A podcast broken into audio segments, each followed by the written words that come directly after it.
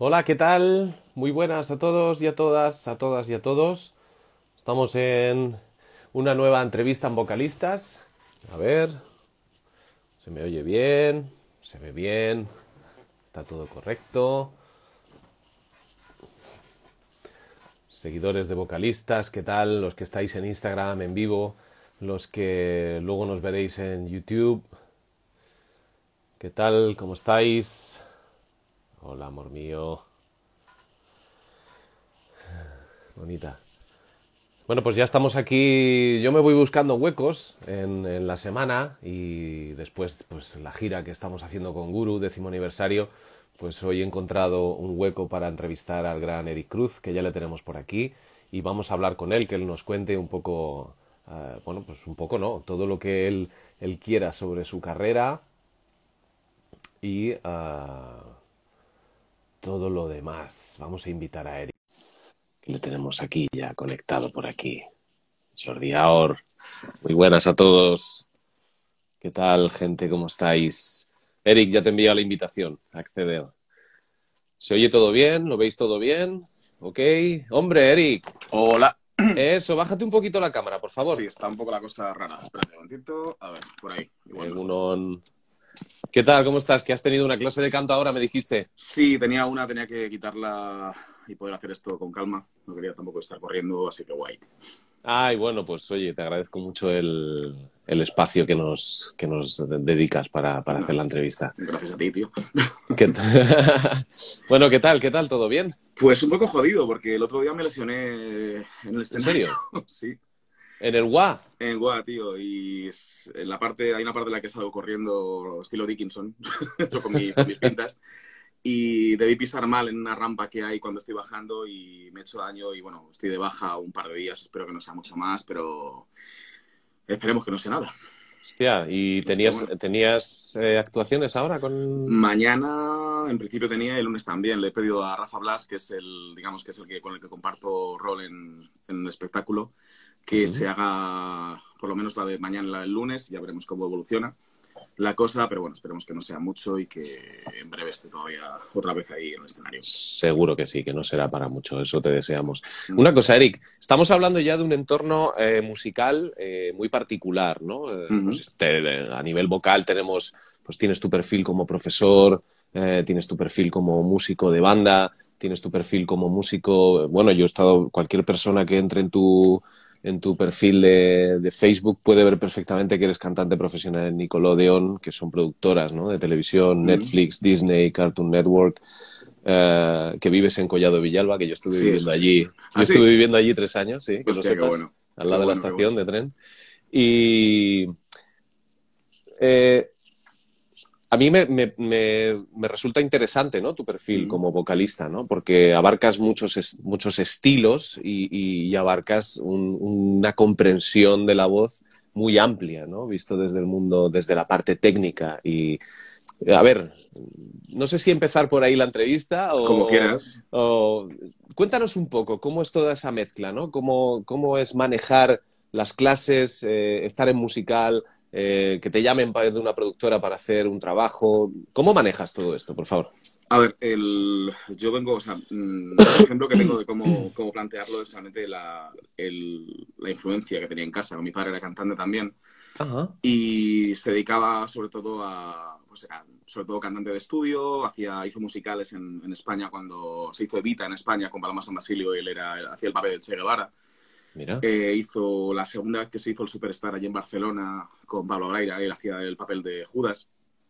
Y siempre ha tenido ese perfil también un poco de cantante, un poquitín, pues eh, no, bueno sí, en realidad un poco adaptarte a lo que, a lo que te piden, ¿no? En ese sentido, ¿no? Eh, la influencia era esa. Yo vengo donde vengo, a mí me gusta más el rock que un cantor de una pizza y pues al final dices, vale, tiro por aquí.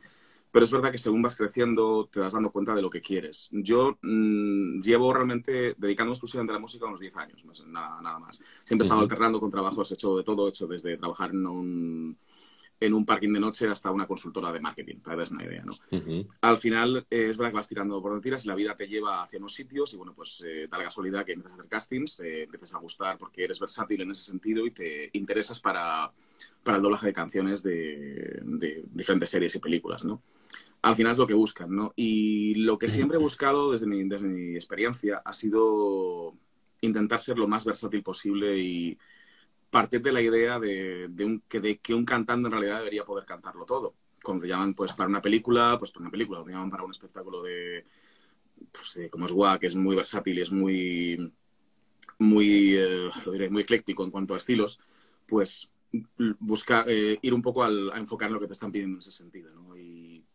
Las influencias que tenemos pues son las que son, evidentemente, pero siempre buscamos que la voz de base se pueda adaptar a lo que te están pidiendo para no centrarte. No es que yo solamente canto clásico, yo solamente canto rock, solamente canto tal, sino el poder eh, moverte en todos los campos posibles con la mayor comodidad posible.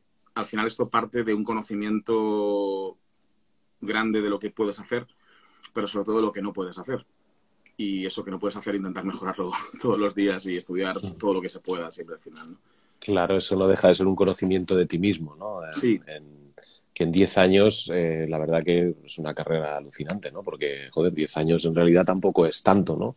Para que hayas entrado directamente, tengas un conocimiento tan bueno de tu voz y de tu, registro y que yo, claro, eh, desde mi punto de vista las limitaciones nunca se ven, ¿no? No han de verse, ¿no? Para poder eh, abarcar más y tener unos límites insospechados, ¿no? De dónde llegar. Entonces tú, claro, al abarcar además, ya no a nivel vocal, sino a nivel artístico, ¿no? Porque tú también te presentas con tu imagen eh, a estos trabajos. No es un musical, ya no es.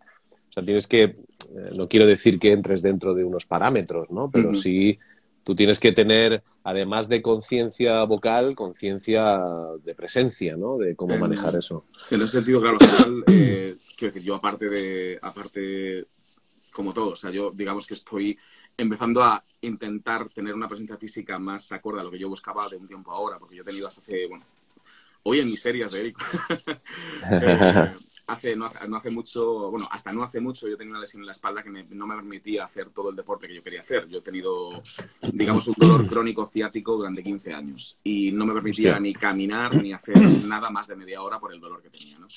¿Qué ocurre? Que desde marzo que me operé eh, la espalda, un muy buen resultado, he perdido 16 kilos, voy más centrado en, en unas cosas más puntuales. Al final intento que ambas cosas tengan una presencia más acorde a lo que yo, a lo que yo estoy buscando. ¿no? Evidentemente, pues uno, cada uno tiene su background artístico, pero siempre va a ser más atractivo a la hora de un, plantear como un artista al público como cantante al público, el artista lo utilizo poco, la verdad, no, es una palabra con la que me sienta cómodo. Eh, el, como un cantante al público o escenario, eh, es mucho más atractivo siempre ver a alguien pues, que tenga una presencia mucho más eh, dentro de unos parámetros, ¿no? Tenemos casos en, el rock siempre que se salen un poco de esto, pues véase un Meat Love, véase un Russell Allen, que son muy grandes o muy tal, pero siempre buscan un, un estándar, algo estándar que sea, pues eso, muy guapo o muy guapa, con el pelo largo o corto, pero muy estiloso y delgado, sobre todo. Y eso, en este sentido, en WA es curioso porque se han centrado más en la parte, más que en la presencia, que bueno, pues eh, tenemos un diseñador de ropa estupendo que nos hace una ropa estupenda, pero se han, se han centrado en la, en la capacidad vocal, en ese sentido lo que, lo que estaban pidiendo, que se cubriera a todos los niveles. Y, bueno, pues, eso es maravilloso. Para mí es maravilloso, claro, porque, oye, yo no quería entrar a, en detalles de de que cada uno sea como es. Simplemente, o sea, lo que, a lo que me refería es que, que, bueno, tú con tu imagen, o sea, ya no es mm. que trabajas solo tu voz, ¿no? Mentalmente, sino que es tu imagen, da igual que estés más delgado o menos delgado, eso da igual. O sea, a mí eso no me, no me importa, es lo que tú dices, ¿no? Y que me alegra que en UA tengan en cuenta eh, lo que importa, ¿no? Que sea la presencia da igual cómo seas y que tu voz eh, sea lo que mueve ¿no? esos corazones de la gente que está allí. Es un, es un espectáculo curioso, ¿no? Porque se puede dominar musical, porque luego hay cocina, se mezcla cocina con cosas, ¿no? Es... Es, algo, sí, la verdad es que es, eh, a mí cuando me plantearon en su momento yo no, tenía idea de lo que me presentaba ni, ni de qué iba a ir la, la, película. Y bueno, digo, pues vamos a ir un poquitín viéndolo. Y, y, al final es eso, o sea, se basa mucho en un concepto muy eh, inmersivo como experiencia muy rollo Las Vegas y que en todas partes están pasando cosas todo el rato, ¿no? Y la gente pues es lo que les sorprende. Es verdad que hay una, todo parte de una premisa, que es que en el mundo está prohibido la música, hay unos, eh, unos malos estilo Orwell que, que, están persiguiendo a los músicos, a los artistas y les prohíben cantar. Y esto es como un poco la parte subversiva de la historia en la que es una especie de refugio en el cual se puede reproducir música, se puede bailar, se puede disfrutar la gente parte de una entrada en la cual pues te cuelan en este refugio y bueno, pues tienes un food hall enorme en el que puedes probar comida de todo, de todas partes, eh, a modo pues eh, un poco tapeo, por decirlo de alguna manera. Y luego hay un show en el cual pues se hace un repaso de la música desde, la, desde los años, pues, desde lo que es el jazz y el swing hasta el metal y bueno, pues la música un poquito más actual, ¿no? Y está hilado pues con, realmente el, conductor es la música, la historia de la música y un poco las canciones y lo que cuentan las canciones. No hay, un, eh, no hay actores en ese sentido dentro del, dentro del show que lo vayan explicando, o sea, digamos que se autoexplican en ese, en ese punto.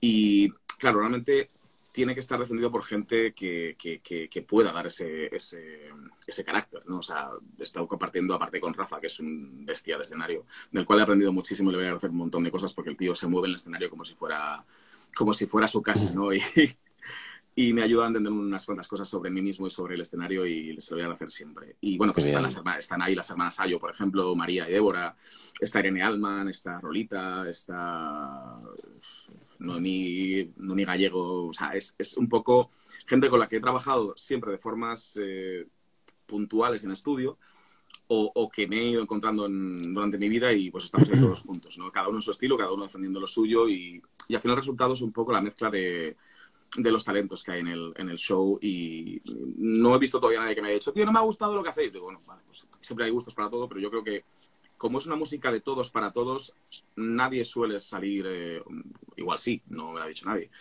nadie suele salir eh, desencantado de lo que es el show, ¿no? Y es, eh, es por eso que está teniendo tanto, tanto boca a boca, está funcionando tan, tan dinámico, ¿no? Sí, yo te dije, hace poco estuve en Bilbao y, vi en un centro comercial como te escribí y te dije, oye, tío, vais a estar en Bilbao porque, claro, yo veía el anuncio rotando ahí en bucle y, pensaba que es que ibais, no ponía ningún texto específico de que fuera a ir a Bilbao, pero pero la verdad que a mí me genera mucha curiosidad. Yo ahora estoy viviendo en Barcelona y no, no estoy en Madrid, entonces, pero si no me, me, acercaría a verlo porque la verdad que genera mucha curiosidad, ¿no? Eh, sí. me imagino que, como tú dices, ¿no? Que lo de la comida será para estar de pie, para no perder de vista al final un poco el, el foco, ¿no? Que es el, show, ¿no?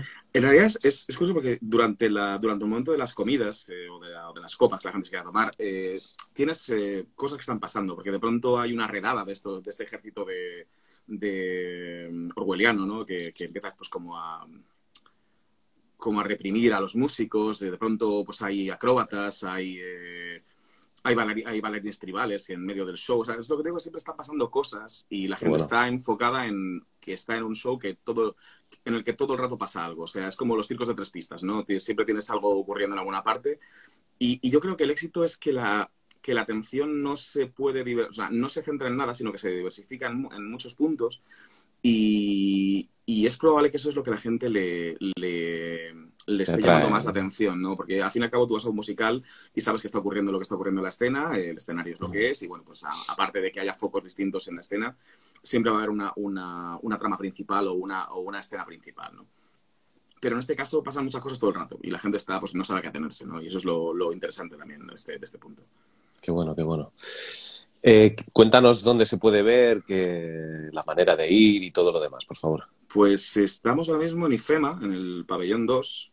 Eh, creo que las entradas se pueden coger solamente por, por Fiverr, porque están como, como, distribuidor único, me parece, pero bueno, creo que hay, hay opciones por ahí en la web y bueno, se, puede, se pueden ver ahí diferentes gradas para diferentes bolsillos. La verdad es que se, se, han, se han encargado de que sea un espectáculo asequible con precios populares en el sentido de tanto entradas como lo que es eh, tomarte una cerveza dentro, por ejemplo. Pues eh, mm, al final si vas a un bar o un restaurante, perdón, una, una sala de conciertos, pues te va a costar la consumición, una cerveza te va a costar luego te va a costar.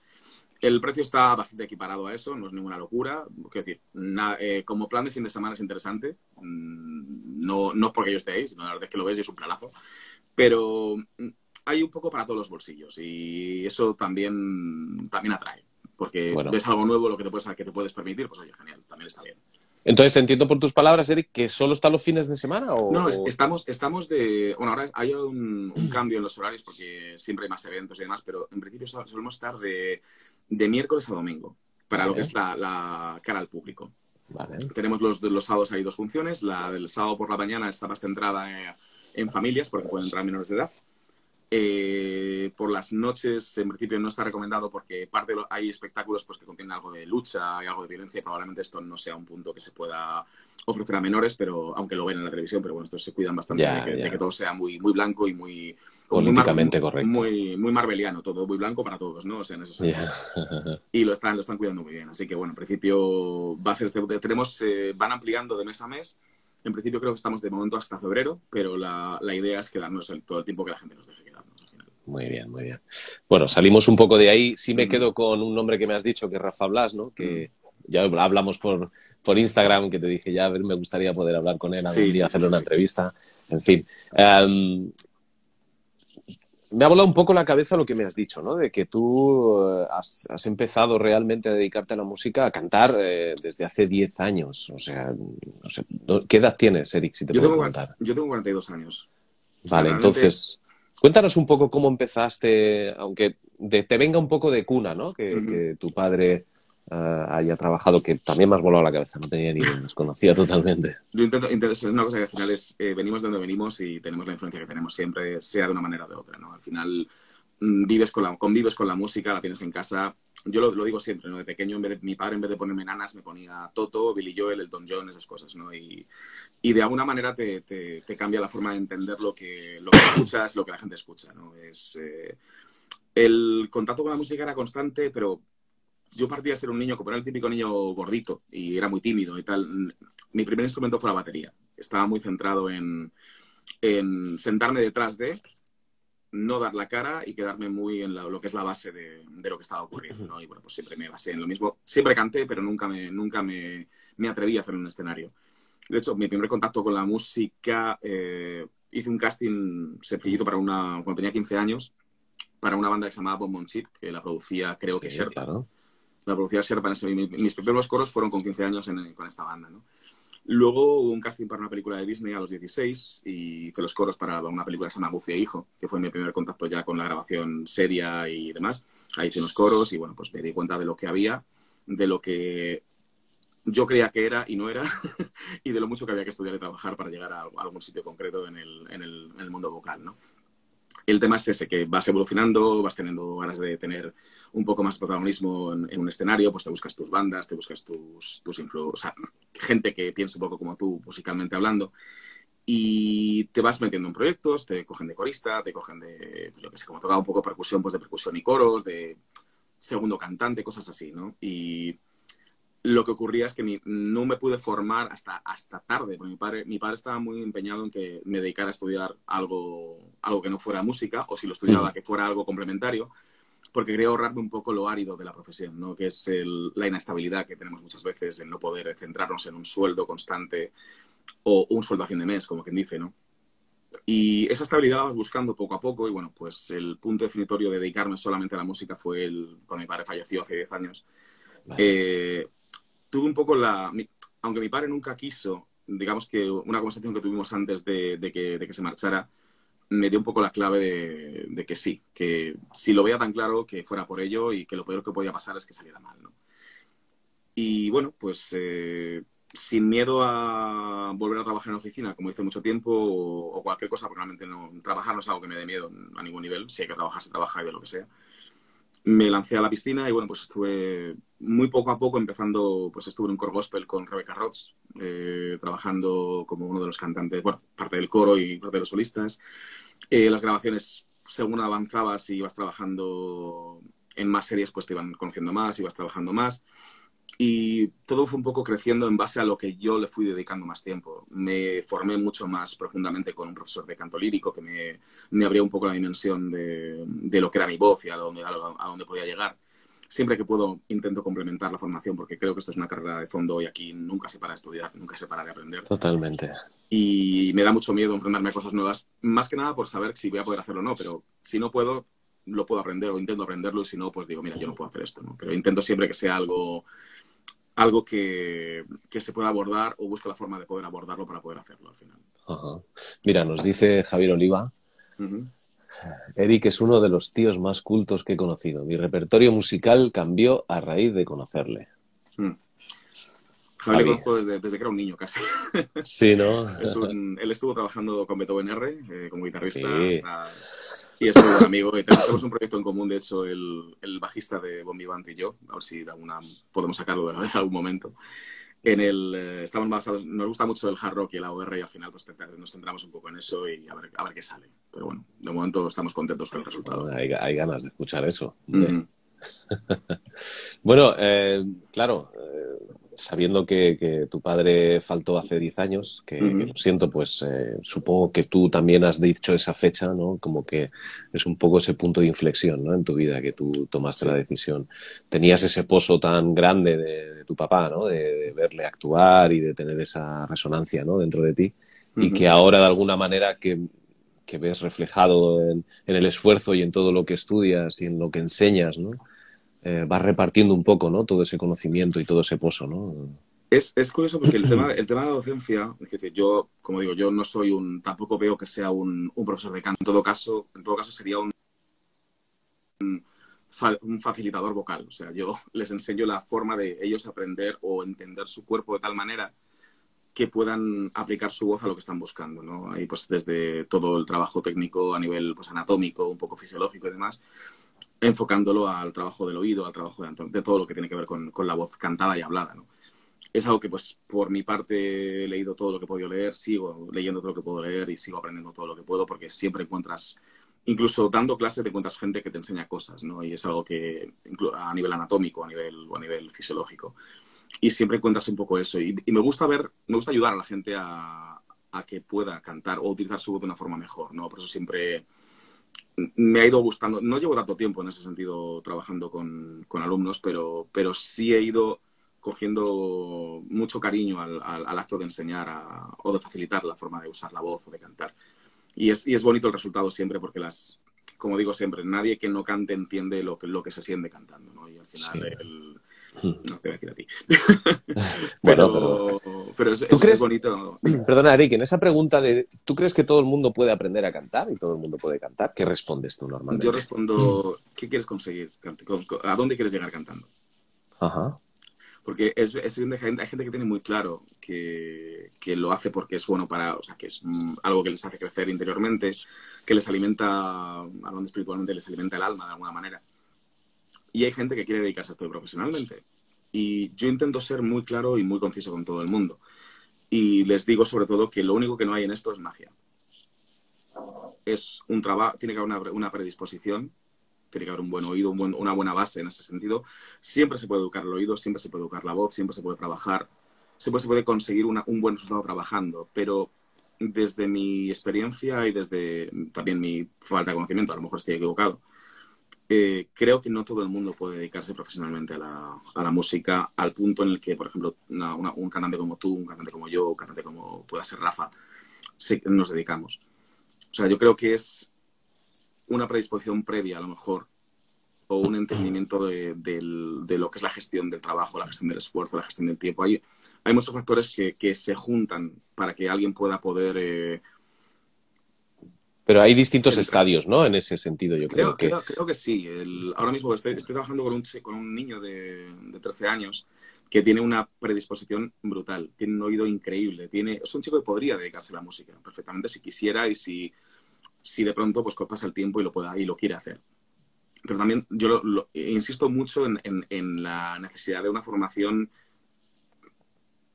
complementaria en todos los sentidos. O sea, yo el problema que tuve como cuando me, formaba, es que yo soy un cantante natural o era un cantante natural y yo cantaba como Dios me dio a entender, ¿sabes? Y bueno, pues estaba bien hasta que encuentras tu techo y ahí tienes que trabajar con alguien que te diga, mira, es por aquí, ¿vale? Y bueno, lo pasas mal porque tienes que reaprender cosas, tienes que quitarte muchas, muchos vicios adquiridos. Lo bueno siempre es encontrar a alguien que te sepa llevar por ese camino un poco antes de que tú te hagas una, te hagas una idea formada de lo que es una técnica eh, depurada o una, o una forma de cantar eh, específica, ¿no? Con lo cual, eh, partiendo de diferentes bases, se puede llegar a sitios con, eh, teniendo en cuenta las ganas o la capacidad que tenga esa persona de poder eh, dedicarle, la tener esa dedicación o esa capacidad de gestionar el trabajo y el esfuerzo que supone llegar a... La disciplina, ¿verdad? que no es, no es fácil en el canto, porque es, tu instrumento, eres tú mismo. Eso es, eso es. Y entender, mm, sobre todo el el punto que, entiendo que ahora es que hay, hay un exceso de ganas y, y que Dios me perdone lo que decir ahora mismo, pero falta, falta, falta, falta, falta talento. Y hay talento, pero está por, por, por trabajar. Y, y, parte del talento es el criterio. Y hay que escuchar mucha música para llegar a ciertos puntos. Y hay que entender muchos lenguajes antes de llegar a ciertos puntos. Yo no tengo ni idea comparado con lo que, lo que tendría que saber. Y, por eso siempre intento, de pronto aparece un cantante nuevo y me, me vuela la cabeza. Digo, este cabrón, que, ¿quién es? ¿no? Y me ha pasado hace poco con, mm. con Nathan James, el cantante de, de Glorious, que me ha destrozado la vida, la cabeza y el alma. este mamón es porque es un Robert Plant de nuestros días, ¿no? Yo tuve una clase con él, ¿eh? Le ¿Ah, sí? una clase. Sí, Yo estoy, por cogerme una porque quiero, quiero, ver, quiero ver si eso es posible. Quiero ver si, te, eso, te, aseguro que es un gustazo, ¿eh? Poder hablar con él y estar ni que sea una hora con él, ¿eh? Es una pues, pasada. Fantástico porque tengo, lo tengo en mente. Y me he pasado pues cantantes como Lars Asfund, el cantante de Work of Art, también me parece... Son, son son eh, espejos en los que te miras y dices, vale, mm, hasta cierto punto creo que hay cosas que puedo manejar de lo que hace, pero luego hay cosas que quiero intentar llegar, a las que quiero intentar llegar, ¿no? Mi top en ese sentido siempre ha sido Russell Allen, que es el, bueno, sabes que es el cantante de Symphony X y Adrian Limoff, y bueno, es un muy buen cantante tanto de directo como de estudio. Y es lo que me interesa de él es lo versátil que es también, ¿no? Que es capaz de cantarte la canción más cabrona, jarroquera o metalera, y luego es capaz de hacerte llorar con, con una balada en Symphony X o con... Y eso es lo que al final busco, ¿no? Y, y, es lo que un poco me da la clave de dónde quiero llegar yo. Pero luego hay que buscar el qué quiere llegar, dónde quiere llegar la gente con la que trabajo y dónde quiere, dónde quiere desarrollar lo que quiere desarrollar, ¿no? Y juegas con muchos factores. Evidentemente, la gente te hace caso hasta que deja de hacerte caso o te hace caso hasta, hasta que ellos, hasta, hasta el final, ¿no? Y dependiendo, de hecho, más de una vez yo he dicho, mira, yo hasta aquí te puedo enseñar. A partir de aquí tienes que buscarte a alguien que te pueda formar de una manera mucho más profunda en lo que tú estás buscando, porque yo llego hasta aquí. Que yo creo que también es interesante tenerlo en cuenta. Pero creo que en lo que más, en lo que más incido siempre es en que escuchen mucho todo lo que puedan para poder entender los máximos lenguajes posibles y poder trabajar los máximos lenguajes posibles. Bueno, es, eh, un placer hablar contigo porque eres, lo primero, eres una persona muy culta y luego eres un tío que me encanta cómo se expresa porque es fácil, es, me dejas poco hueco a hacerte preguntas, la verdad. Más que nada eh, es compartir. Yo ahora que también me dedico a dar clases de canto, es, es alucinante ver, me gusta escucharte porque se nota que tienes mucha experiencia, de cómo te llega la gente a las clases. Seguro que te ha llegado mucha gente. Ya no es eh, quiero aprender a cantar. Seguro que te llega mucha gente que te dice quiero cantar como este, hmm. quiero cantar como esta, quiero. Eh". ¿Qué haces ante eso? Porque claro, ya no es decir, no sé, quiero aprender. Eh, te hace ver que esa persona tiene unas, unas visiones, ¿no? De, algo que. No sé, ¿cómo, cómo manejas eso? Yo cuando, cuando alguien me dice quiero cantar cómo, le pregunto primero por qué. Intento, hablo mucho y pregunto mucho a, la gente con la que trabajo porque me interesa entenderles. Yo he, trabajado con gente recibiendo yo clases que te sueltan, una, te sueltan un speech y lo entiendas o no, la clase avanza, ¿no? Y yo me preocupo porque la gente entienda qué está ocurriendo y por qué quiere hacer lo que hace, ¿no? Eh, me vienen con una imagen, o sea, imagen. Quiero parecerme a, yo qué sé, a Bon Scott, a Ryan Johnson, a quien sea, ¿no? Dice, vale, pero tú sabes que esto es de esta manera, esto es tal. Si me dicen que, de acuerdo, digo, vale, pues vamos a ver más opciones. ¿Te interesa esto por algo puntual? No, es que me gusta cómo canta, vale, pero tú sabes que esta voz es de esta manera y hay que trabajarla de esta manera. Sí, no, y a partir de vamos buscando un poco ramificaciones para que ellos tengan una, una visión un poquitín más global de lo que, de lo que es un, ese cantante puntual y de dónde viene esa voz, por qué trabaja de esa manera casi en el 100% de las veces acaban ampliando la perspectiva y el criterio se les, se les, se les cambia hacia algo un poquitín más razonable, razonado o razonable. Y entienden que, evidentemente, cuando escuchan a, por ejemplo, Brian Johnson eh, en ACDC, es muy interesante, pero de pronto les pongo un papel que hizo en un musical que tiene Sting eh, y le escuchan cantar con su voz natural. Y se quedan totalmente locos. Dice, ah, pero esto es que este señor trabaja muchos registros y muchos timbres y hay que ver de dónde parte cada una de las voces. Y construir una voz sobre una voz artificial, me parece, desde mi punto de vista, es un error. Porque todo lo que pongas sobre eso se va a caer, ¿no? O sea, si quieres cantar como James Hetfield, me parece fantástico, pero James Hetfield es un, es un cantante además que ha ido evolucionando con los años y ha ido fortaleciendo su voz con los años y es mucho más interesante y más rico a nivel tímbrico y a nivel sonoridad que, siempre me ha parecido muy interesante como, como personaje y como, y como, y como cantante. y, y, es un poco hacerles ver que todas las voces evolucionan tanto con el criterio, tanto con el criterio como con la edad, que hay que ir viendo hacia dónde vamos. Por ejemplo, un, el ejemplo de, de David Coverdale, pues es una persona que ha ido perdiendo fuerza, perdiendo mm, muchas cosas durante el camino, pero yo creo que parte de una, de una sobre, un, de un sobreuso o un sobre mal uso cuando era más joven y que ha intentado adaptarlo con el tiempo, pero yo creo que la salud vocal no le ha acompañado. Y luego tenemos el ejemplo contrario, que es eh, Bruce Dickinson, que es un señor que canta mejor ahora que cuando tenía 20 años. Manteniendo sus carreras por el escenario, subiéndose, cantando sin que se, se le oscile la voz en ningún momento, mientras corre o mientras sube por el trus de luces. O sea, son cosas que hay que entender y les explico un poco la base de dónde, de dónde parte todo eso, ¿no? Y eso es lo que les hace entender, aparte de la dimensión del trabajo y de la disciplina, como decíamos, el, el, el, tener claro dónde quieres ir con tu voz. ¿no? Y eso es lo que muchas veces les, les ayuda a, a comprender o a, o ampliar su conocimiento de lo que quieren o de lo que creen que quieren.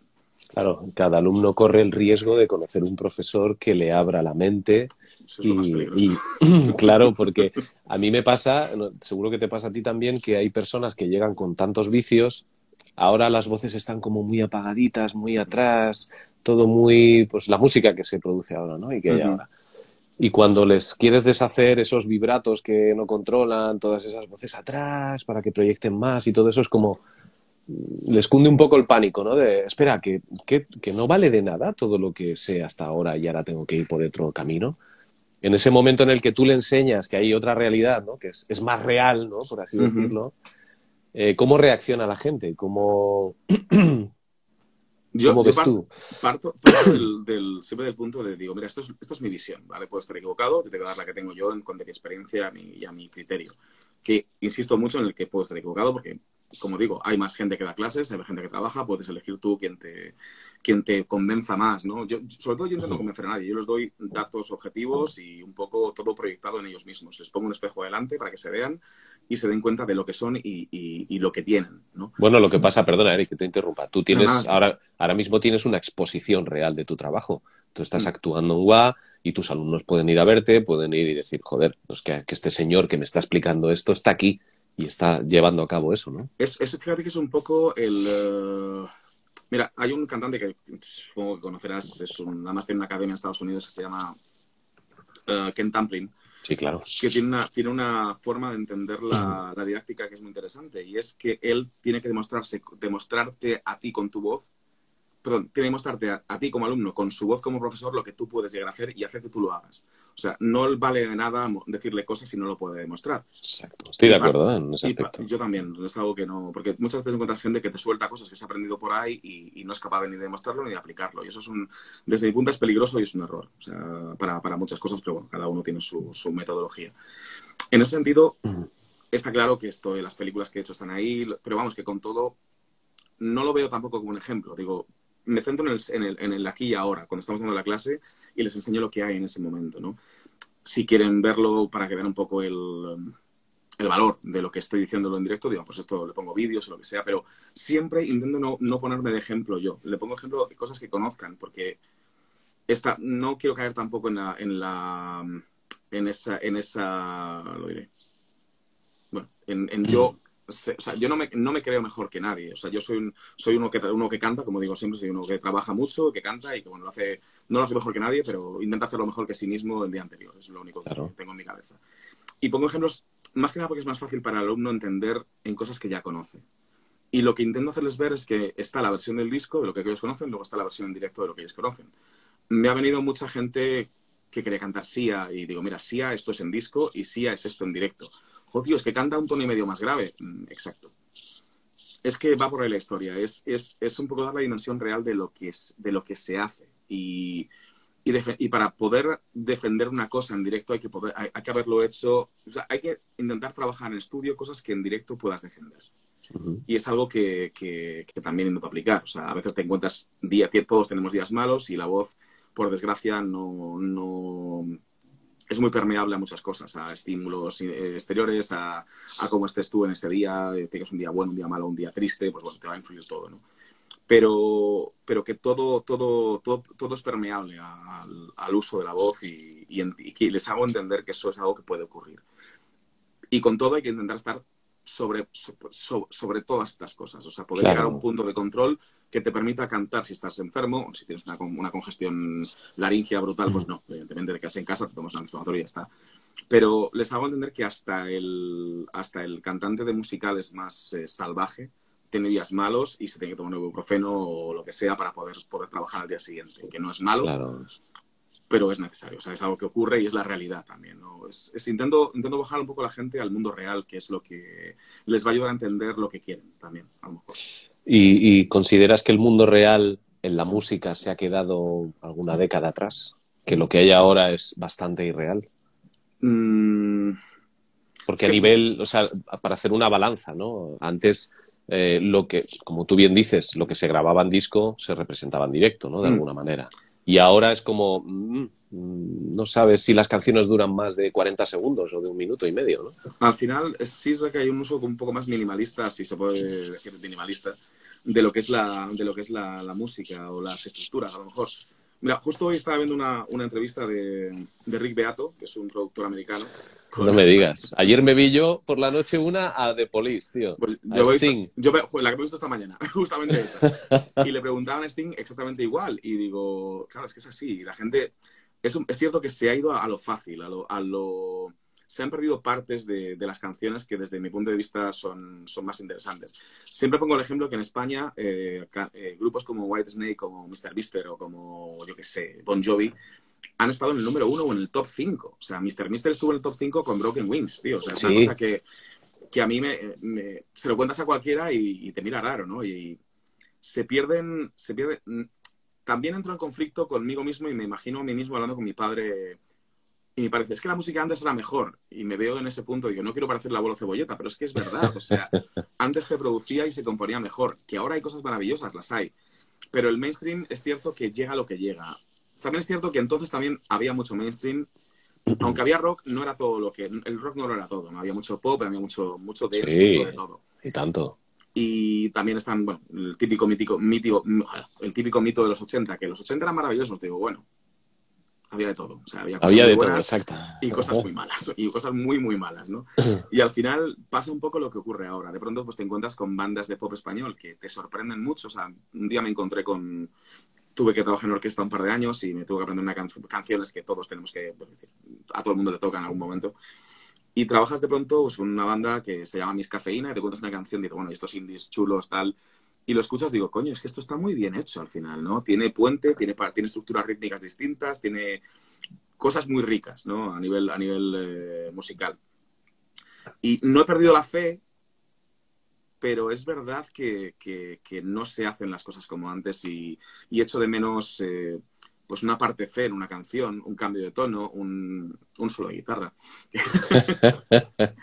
que alguien dijo, no, están pasados de moda. Digo, no es verdad, no es verdad. Pero fíjate que hablamos Van Halen, que solos sí. de guitarra había, o sea, y era el, el tío, pero, o sea, a, acabas de decir una cosa, la versatilidad va unida a tener la mente abierta a escuchar de todo.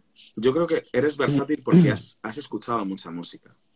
Yo es lo que más lo que más lo que más recomiendo digo escuchad todo lo que podáis incluso estilos en los que no estéis no estéis cómodos yo hago hago hago esfuerzos por escuchar reggaetón y por escuchar trap y quiero decir son esfuerzos que hago duran, esfuerzos. duran lo que duran porque no no es una música que me diga nada pero si de pronto te encuentras cosas, ¿no? Pues el famoso despacito, ¿no? Digo, a nivel estructura, a nivel melodía, esto está muy trabajado y este señor sabe muchas cosas sobre Se nota, se nota cuando hay, hay, plumas, sí. Pero yo en casa tengo discos desde, desde The Bean Thousand, ¿sabes? Con Strapping Your Lad hasta Bastard Boys, ¿sabes? ¿Y por qué? Pues porque me gusta todo lo que esté bien hecho en, en, en general. Si está bien hecho, lo voy, a, lo voy a escuchar. Y si me gusta, me lo voy a comprar. Eso está claro.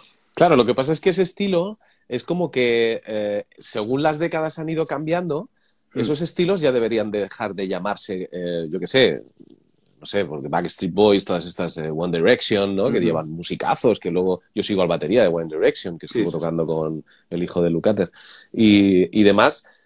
Como que esa estela, eh, la evolución de la producción, eh, edición, el trabajo digital, ¿no? Que está uh -huh. tan sumido en los discos, eso ha influenciado en que, en que los estilos hayan perdido un poco eh, su, su, identidad original, ¿no? Y se haya todo como pulido demasiado, ¿no? Y... Es, es probable, pero si te fijas, bueno, es decir, si, si nos centramos, por ejemplo, en un Led Zeppelin 1, que no deja de ser un blues, un rock muy crudo y muy puro, lo normal es que evolucionen todo, dicho esto, es cierto que muchos estilos o muchos, o muchos artistas, a, la par de evolucionar, se han ido diluyendo. En lo que la calidad se va diluyendo hasta convertirse en una cosa que no sabes muy bien qué es. El ejemplo es Bon Jovi, desde mi punto de vista. ¿no? Bon Jovi es una banda que a mí me ha gustado mucho siempre, hasta que dejó de gustarme, y me enfadé con ellos y no he vuelto a, comprar un disco de ellos. ¿no? O de John, porque ya la banda no hace mucho tiempo que no es Bon Jovi. Desde que, desde que Crisis Amora se fue, la cosa perdió bastante. Pero bueno, ya fuera de todo eso yo entiendo que tiene que haber una evolución y no pierdo la fe porque de pronto te encuentras con bandas pues como, eh, yo que sé, Ben Sevenfold, te encuentras con Corey Taylor, te encuentras con gente que sigue haciendo una música que tiene sentido, que tiene, que tiene ese pozo que no se puede explicar, que es una verdad no escrita que todos entendemos pero no sabemos cómo definirla, ¿no? Y que está ahí, es, es una verdad que hay ahí en la música, ¿no? Y eso al final dices, joder, encuentro que todavía hay, eh, hay, esperanza en lo que se puede hacer porque, o en lo que se hace, porque siempre va a haber alguien que va a retomar lo que se hacía y lo va a volver a traer a, la mesa y lo va a poner en, común. Dave Grohl es uno de ellos, desde mi, desde mi criterio. O sea, es un currante del rock que estuvo en Nirvana, pero bueno, lo de Nirvana está muy bien, pero lo que hace Foo Fighters me parece mucho más interesante que lo que pasaba en Nirvana. Y te encuentras gente así y, joder, pues todavía hay, hay esperanza en que esto no se pierda, ¿no? No solo en el rock, sino en el buen pop. O sea, de acuerdo que Sting, yo el día que se muera, probablemente me muere también, porque ese señor le, quiero mucho y le, admiro muchísimo. Pero tenemos también a Jacob Collier, ¿sabes? De pronto, o a Jimmy Cullum, o... Hay pequeños genios que van saliendo de pronto, de vez en cuando, y dices, joder, me pasó cuando descubrí a Rufus Wainwright también, ¿no? Dices, coño, es que son, en el estilo de pronto encuentras gente que sí van a ser focos de influencia o que van a ser faros de dirección para que la gente vaya un poco encaminando hacia ciertos puntos, ¿no? Claro. Y desde ahí no sé si, quiero decir, a lo mejor es un poco wishful thinking, no estoy pensando que esto va a ser así y nunca se va a perder, pero siempre va a haber gente que, que, querrá hacer un poco mejor de cómo se hace y se va a intentar, y al final el oyente no es tonto, bueno, casi todos, y se va a intentar ir hacia un sitio en el que, joder, si está bien hecho y suena bien, es que está bien hecho y suena bien, ¿no? Es un poco... No falta tener formación musical para eso al final. Eso yo creo que gracias a las redes, ¿no? A las redes sociales, además de atontarnos cada día más y llenar todo de, de publicidad, de, publicidad de, cosas que no interesan a los que intentamos pensar un poco más allá. Gracias a ello también conocemos músicos como Jacob Collier, ¿no? Toda esta gente que tú has comentado, ¿no? Que sobreviven un poco, sacan la cabeza en las redes. Porque si no, antes, eh, claro, había menos medios, ¿no? Porque en la radio, aquí en España además, había dos canales de televisión, eh, la radio pues eh, había lo que había y, conocer algo distinto era porque venía alguien de Londres, ¿no? O iba alguien a mm. Nueva York y te traía una guitarra que no conocías aquí o, te hablaban de discos eh, que, aquí no, ni, siquiera llegaban, ¿no? ¿Cómo crees que ha influenciado las redes sociales a todo esto? Mira, hace unos años tuve una conversación bastante esclarecedora sobre, sobre esto. decía, típica frase, la música está muy mal. Digo, no, la música está mejor que nunca. Hay más bandas, hay más medios, ya no tienes que gastarte 16 millones de pesetas en hacerte un disco. Ahora te, compras, quiero decir, depende del nivel que quieras vender de producción, pero puedes tener acceso a una grabación muy decente en un estudio en casa. Quiero decir, depende del... Si quieres que tu disco se reproduzca solamente en teléfono, quiero decir. Pero digamos que los medios para hacer música se han globalizado mucho y Spotify, con sus miserias y sus grandezas, es un medio de difusión maravilloso. Yo he conocido a gente por las recomendaciones alucinante que, a la que no habría llegado jamás de otro, por otro medio. O sea, eh, Internet está muy bien, para lo que está muy bien, para lo que no, pues no lo está.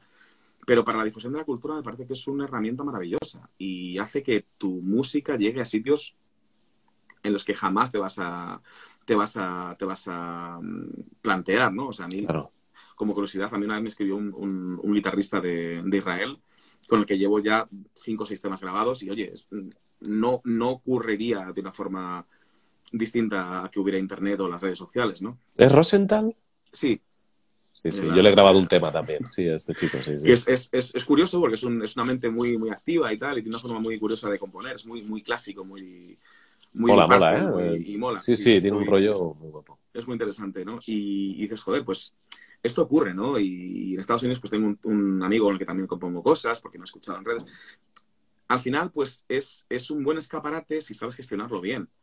Y, usarlo bien, ¿no? Eh, tanto como oyente como como profesional. Yo creo que es, es interesante saber eh, recibir todos los inputs a nivel escucha, a nivel producción. Yo, vamos, yo lo que produzco, entre comillas, no tengo ni puta de producción, pero me fijo mucho en lo que hay para aprender a hacer lo que, lo que yo me grabo en mi casa, ¿no? Y todo eso, pues, va sumando al final, ¿no? Eh, pero claro, tienes que tener la inquietud. Y la inquietud no es algo que tampoco se cultive demasiado. Ahora te comes lo que te dan y se acabó o en general, pero si buscas un poco más allá y rascas un poco, conseguirás más cosas. No es, pero depende de las ganas que tengas y la inquietud que tengas al final. Claro, preguntan por aquí, no sé si ah, ya que intentas escuchar de todo, ¿qué te parece Zetangana o Bad Bunny? Pero hablamos de música entonces, ¿no? El, a ver, eh, ya está, ya lo has dicho todo. Zetangana es el que ha grabado el tema del Mundial, ¿no? Me parece. El chico ni idea. Si te digo la verdad, no te sabría decir que ha cantado hoy, hoy justo estaba escuchando un, un, acústico de él y el chico canta y toca muy bien la guitarra, ¿sabes? Digo, joder, pues es... Lo que pasa es que lo que hace no me gusta. Y no sé si estoy equivocado, porque al final el gusto es una cosa muy totalmente subjetiva y no, no hay manera de, de, de, sacarlo de ahí, ¿no? Pero, pero Bad Bunny, por ejemplo, la primera vez que lo escuché, y esto no es, no es mentira, no sabía en qué idioma estaba cantando. Sí. Y, y, claro, yo lo único que le pido a un cantante es que se lo entienda, en el idioma que sea, pero que se le entienda lo que está cantando al menos, ¿no? Exacto. Y lo he intentado y partiendo ya de, dejando de lado que el mensaje que da me parece, me parece asqueroso, o sea, no, no, no concibo, no concibo lo que, lo que se, cómo se dice ni lo que se dice. Su forma de cantar o hacer música no tiene que ver conmigo. Y, soy una persona muy, muy laxa y muy abierta a nivel musical, pero esto no, no lo acabo de... Y he hecho el ejercicio de escucharlo. He escuchado varios temas, he visto algún directo y no acabo de entenderlo. Al igual que Maluma se preocupa de tener unos músicos de la hostia para poder llevarse su espectáculo, que tampoco me gusta su música, pero bueno, digamos que es un tío inteligente y ha sabido rodearse de gente, de gente muy buena. Pues tiene un poco, es el, punto más allá, ¿no? Cuando Rihanna coge de guitarrista Nuno Betancourt, ¿no? Para, para, las giras, ¿no? Pues es ese tipo de...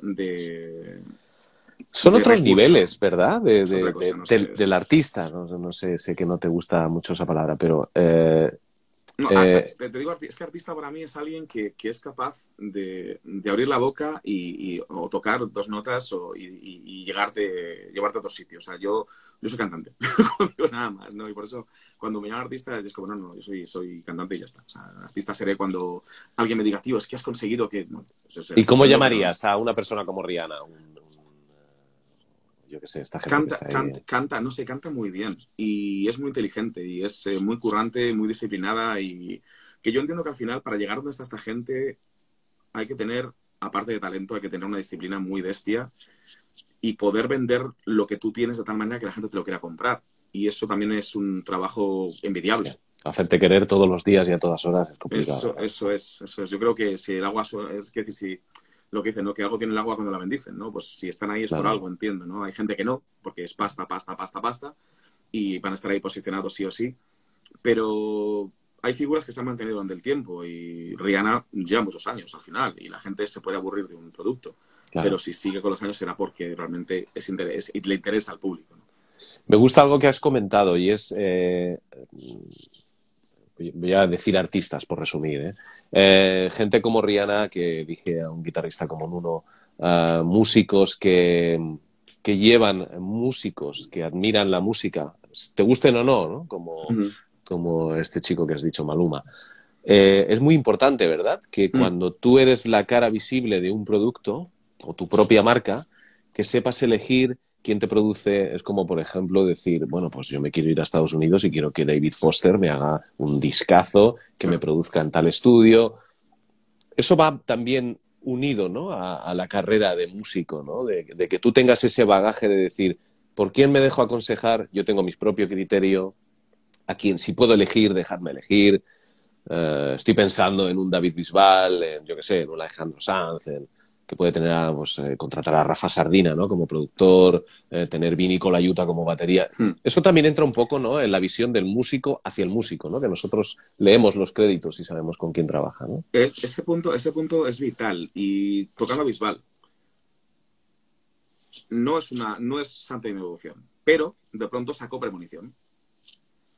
Y dije, joder, y digo, coño, David Palau, coño, Jordi Portaz, ¿sabes? Digo, hostias. Y ves el show y dices, tío, es que esto es la... Ves los arreglos, los arreglos que se hicieron para show y ves a David. Porque yo a David le, le conocí, bueno, no en persona, no tengo la- el placer, pero yo le vi teloneando Bon Jovi hace muchísimos años, tío. Ah, mira, tú estuviste. Y yo me compré, tengo el divertimento en casa, en CD. O sea, Ah, qué bueno. Cuando vea la vi- entrevista. y al final dices, tío, o sea, esto es inteligente, joder. O sea, tienes a la mejor banda que puede defender tu producto en directo con dos coristas de la hostia. Estaba Verónica Ferreiro, no me acuerdo quién era la otra chica, pero Sí. joder, ¿cómo sonaba eso? Y, y- y yo como, como cantante de rock me vi el concierto entero y digo, es que esto está muy bien hecho, muy bien arreglado y es... Y hay un respeto al- a, a- a tu, a tu música, a tu imagen y a lo que quieres. Al oficio. y a tu público además. O sea, no le estás vendiendo mierda, le estás dando, joder, esto es crema, tío. Y esto al final dices, coño, es que esto es respeto. Pues igual que Rihanna, igual que Maluma, te guste o no te guste. Pasó hace años, tuve una época en la que me gustaba mucho el rock japonés, ¿no? Y las bandas japonesas y tal, pues vas buscando y encuentras cosas curiosas. Y, descubrí que Marty Friedman se fue a vivir a Japón eh, a trabajar con la que era una especie de Madonna en esa época, ¿no? Una chica que se llamaba Nanase Kawa, sigue viviendo en Japón Marty Friedman desde entonces y le va muy bien, ¿no? ¿Por qué? Porque esta mujer quería a los mejores en su proyecto y que sonara como, como suena esa mujer, ¿no? Y es esa par- parte de ese respeto hacia lo que haces, hacia el oficio, como dices, y hacia el público que te está escuchando. No les estás dando mierda, les estás dando un producto muy bien hecho y muy bien trabajado a todos los niveles, ¿no? Y eso es, joder, es muy envidiable, es muy envidiable. Nosotros, eh, digo nosotros, como guru, ahora te hablo Sí. como guru, cuando vamos de gira, vamos en el coche, en la furgoneta, eh, hablamos mucho de esto, Mm. debatimos mucho sobre la música, nos gusta, ¿no? Y, y teniendo a un profesional como David Palau, pues imagínate todas las cosas que nos puede contar de giras con David eh, Bisbal, Serrat, etcétera. Mm. Eh, nosotros tenemos dos álbumes en directo que son clave. ¿Por qué? Ahora te explicaré por qué. Es eh, el directo de Ketama, y el directo de Miguel Ríos, el Rock in Ríos. Eh, siempre comentamos que estos dos discos, además hablado por músicos que han eh, participado en ellos, ¿qué ha pasado en estos dos álbumes? Que se han juntado el mundo del músico, el oficio, el respeto por la música, cuando las discográficas dijeron, haced lo que queráis. ¿No? Esa, Mm. esa energía se, se ve, ¿verdad? Es, Sí. es un poco un resumen de lo que estamos hablando, ¿no? De que deja al músico ser músico y hacer música, ¿no? Ya. Un poco separa lo que es la compañía, el dinero, en fin. Es, es curioso porque en ese sentido no, no se buscaba. Yo creo que también va por ciclos y por y en cada década pasa lo mismo que la anterior, pero a lo mejor de una forma distinta o con periodos de corto menos tiempo. O sea, yo no creo que la historia sea cíclica. Creo que es cíclica, pero en espiral, en periodos cada vez más cortos.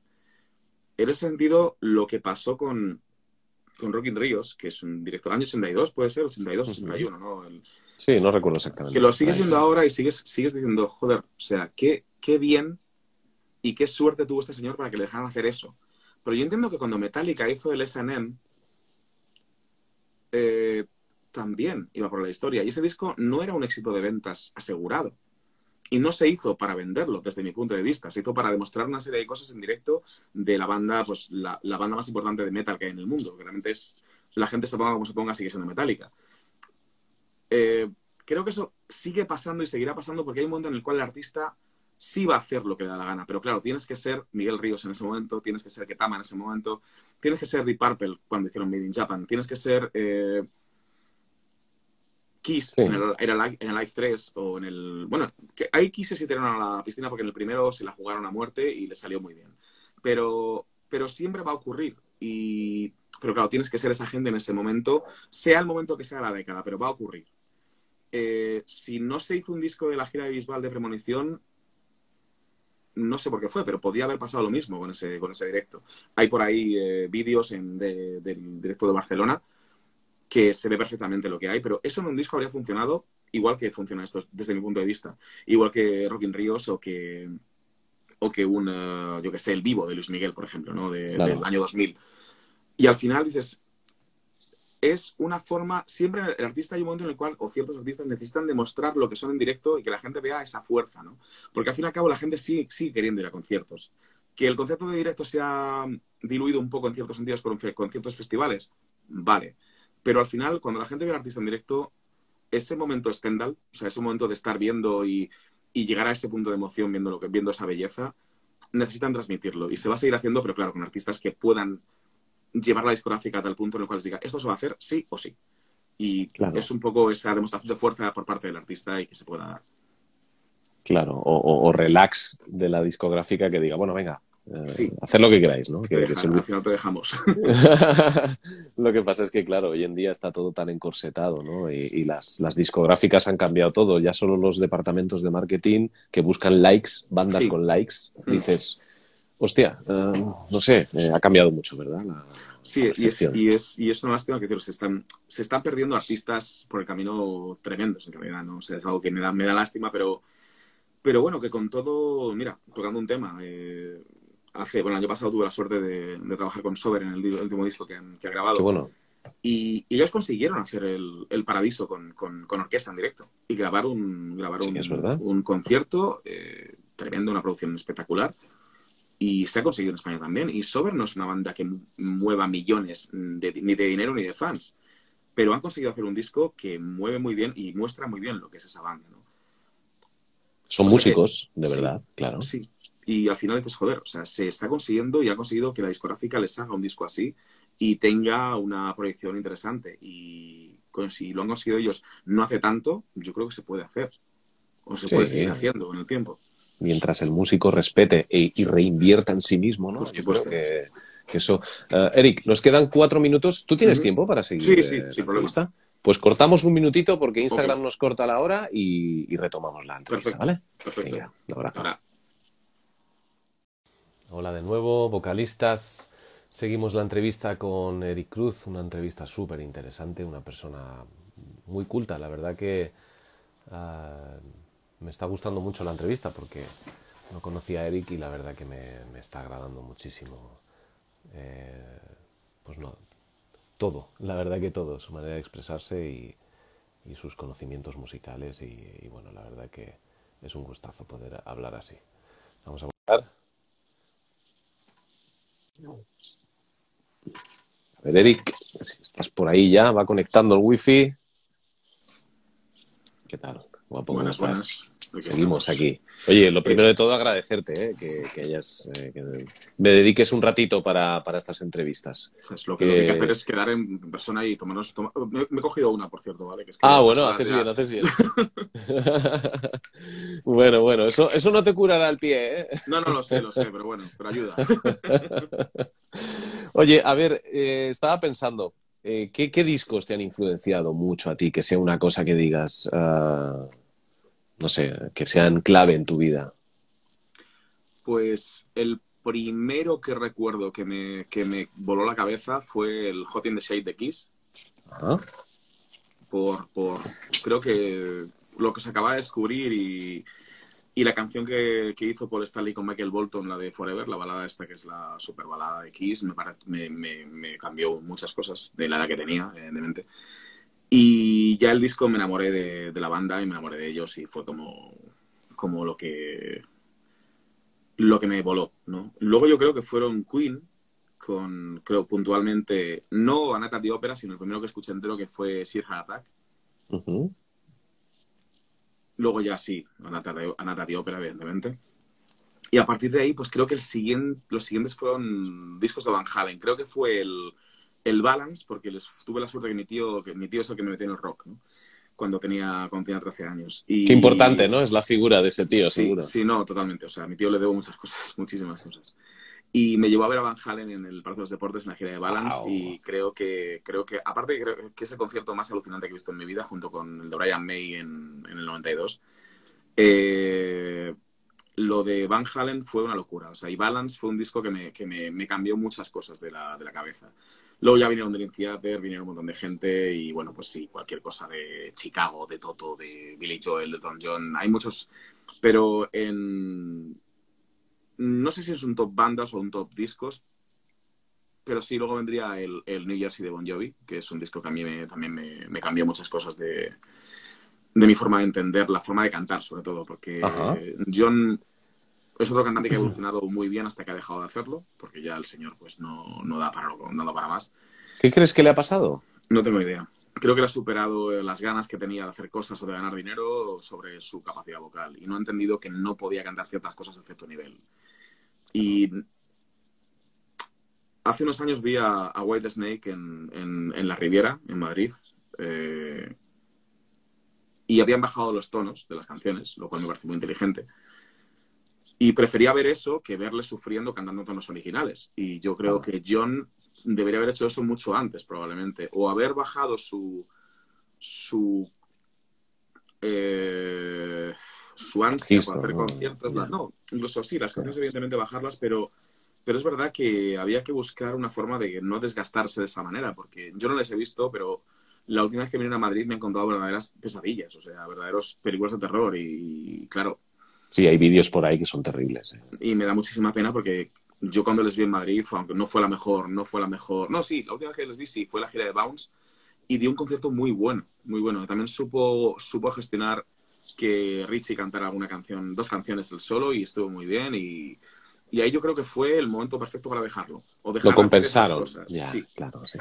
Y por ahí, bueno, pero no sé, es que siempre hay cosas que de pronto me vuelven loco. O sea, ahora estoy loquísimo con Work of Art y me, están con, como, como banda de, de, rock melódico. Tuve un momento muy loco con Harem Scarem cuando tenía 18 años, pero muy loco, muy loco. O sea, de hecho me lo, tengo casi todo lo que tienen y, y tanto Harry Hess como Pete Esperance me parecen dos musicazos increíbles. Tienes una cover, por cierto, de, de, de mi disco favorito de, de Harem Skaren que me encanta, por cierto. Muy bonito. A mí me encantan también, ¿eh? Harem Skaren. Y ese, ese disco, el, el, el, el, Voice of Reason, me parece una maravilla, poco comprendida y muy, y muy marginada, pero me parece una maravilla de composición. Y es que son tantas cosas, tío, no sé, últimamente estoy con David Foster viendo todo lo que ha hecho y lo que hace y, y su forma de entender la, la, composición, a los artistas con los que trabaja, tanto Josh Groban como, bueno, los clásicos, el Gwen Fire, Chicago, eh, Celine Dion, que son tantas cosas y tanta gente que... Creo sí, que tiene un listado increíble. Este es, es, la hostia. The Course, tío, el primer disco de The Course es suyo, yo no lo sabía, tío. Y, ah, sí, mira, no sí, sabía. O sea, yo aluciné, digo, este cabrón. es que además es... Están todas. Es, es alucinante, ¿no? Es, no sé si viste el, el, documental de Chicago que, que sacaron que decía cuando no, P no. Peter Cetera le dice, le, les presentan a, a, David Foster como productor y como, como para ayudarles a coescribir canciones. Y dice, bueno, este es eh, Dave Foster, se dedica a la producción. Dice, así, ¿Ah, ¿y este qué tiene, de, qué tiene de especial? Dice, bueno, tengo 16 Grammys, algo tendré, ¿no? O sea, es, un poco el, es un poco el punto, ¿no? Eh, cuando los es, Grammys eran Grammys, ¿no? Cuando los Grammys eran Grammys, cuando Chicago, antes justo de Your the Inspiration y, y Hard to Say I'm Sorry, o sea, esas, esas canciones que, que, ves a David Foster por todas partes, ¿no? Y dices, joder, esto sí es una, es una muy buena influencia y una muy buena forma de componer. Pero en eso en cuanto a, a los discos influ influyentes, pues es que ya me influye todo. Lo que, si está bien hecho, tiene algo que me llega a tocar de alguna manera, me va a influir de alguna forma a la hora de pensar.